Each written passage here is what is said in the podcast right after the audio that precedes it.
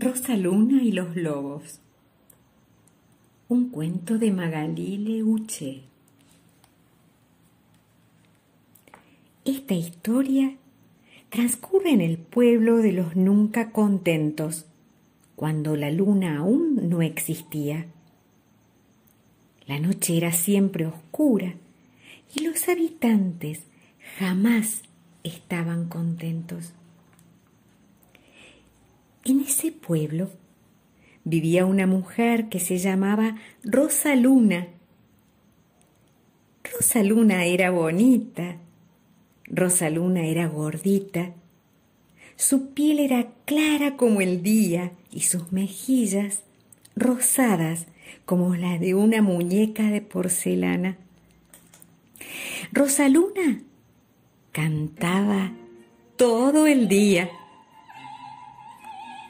Cantaba a la mañana, cantaba al mediodía, cantaba a la tarde y a veces hasta cantaba por las noches. El canto de Rosaluna no agradaba a todos los habitantes del pueblo.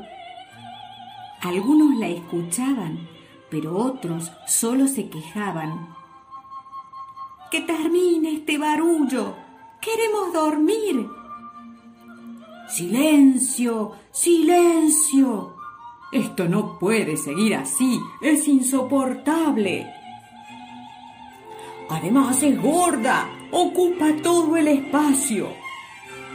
Y esa forma que tiene de sonreír todo el tiempo es muy irritante y como si fuera poco, es tan blanca que hace mal a la vista.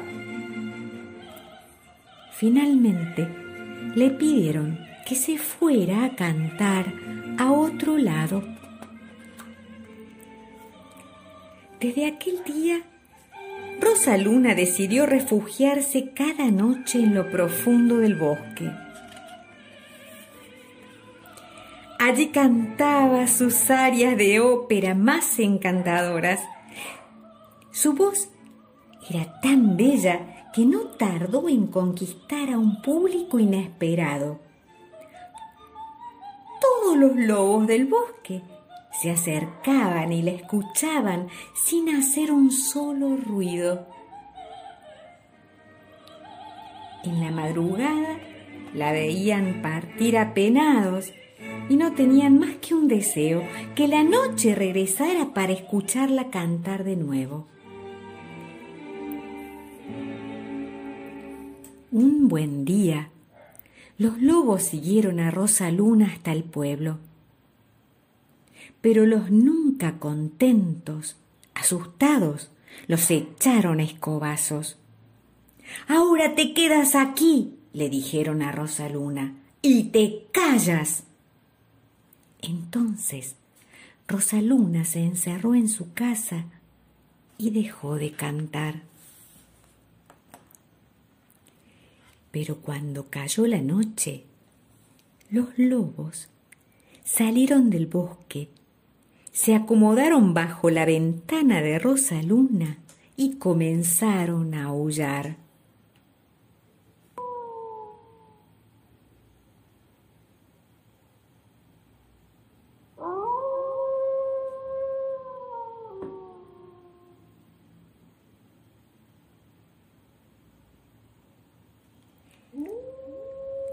Los habitantes del pueblo, muertos de miedo, exclamaban, Esta mujer es peligrosa. Si no hacemos algo, los lobos se comerán a nuestros hijos. Y ella nos romperá los tímpanos. Debe irse lejos y para siempre. Se organizó una votación un poco fraudulenta, a decir verdad, y se decidió expulsarla. Solo hay una solución para librarse de ella, declaró el alcalde de los nunca contentos. La catapulta.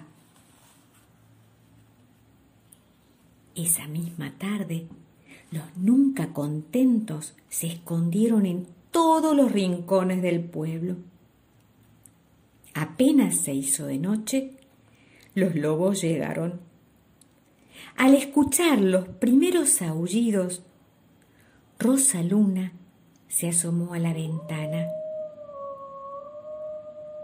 Solo su voz podía calmar la manada, pero antes de que pudiera abrir la boca, se oyó un grito. ¡A ellos! Rosaluna y los lobos fueron capturados. Los apiñaron en la catapulta. ¡A sus puestos!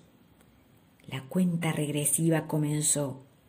Diez, nueve, ocho, siete, seis, cinco, cuatro, tres, dos, uno, cero. Catapulta. Rosa Luna y la manada fueron lanzados por los aires como un cohete espacial. Sobrevolaron la cima de los árboles y el campanario del pueblo quedó rápidamente muy, muy lejos. La voz de Rosa Luna se elevó más fuerte y más lunar que nunca. Los lobos planeaban por el cielo.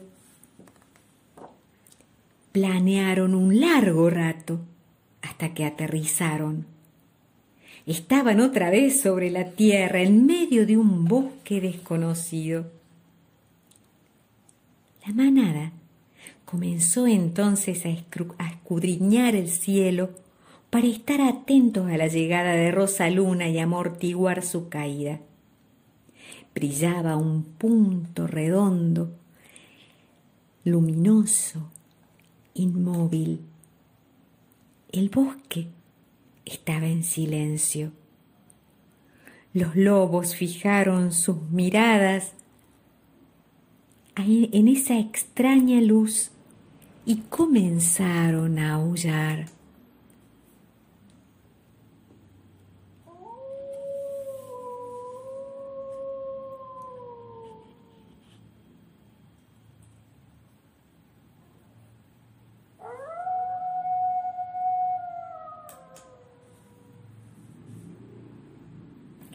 Rosaluna nunca aterrizó. Se dice que se quedó allá arriba y que canta en medio de las estrellas. Algunas noches canta apasionadamente y se ilumina de mil colores. Esas noches la luna es redonda. Otras su voz no es más que un murmullo y su luz casi imperceptible. Y otras, ella descansa. En cuanto a los lobos, ellos siempre esperan a su amiga. Y si paramos las orejas, también nosotros les los escucharemos aullar en las noches de luna llena.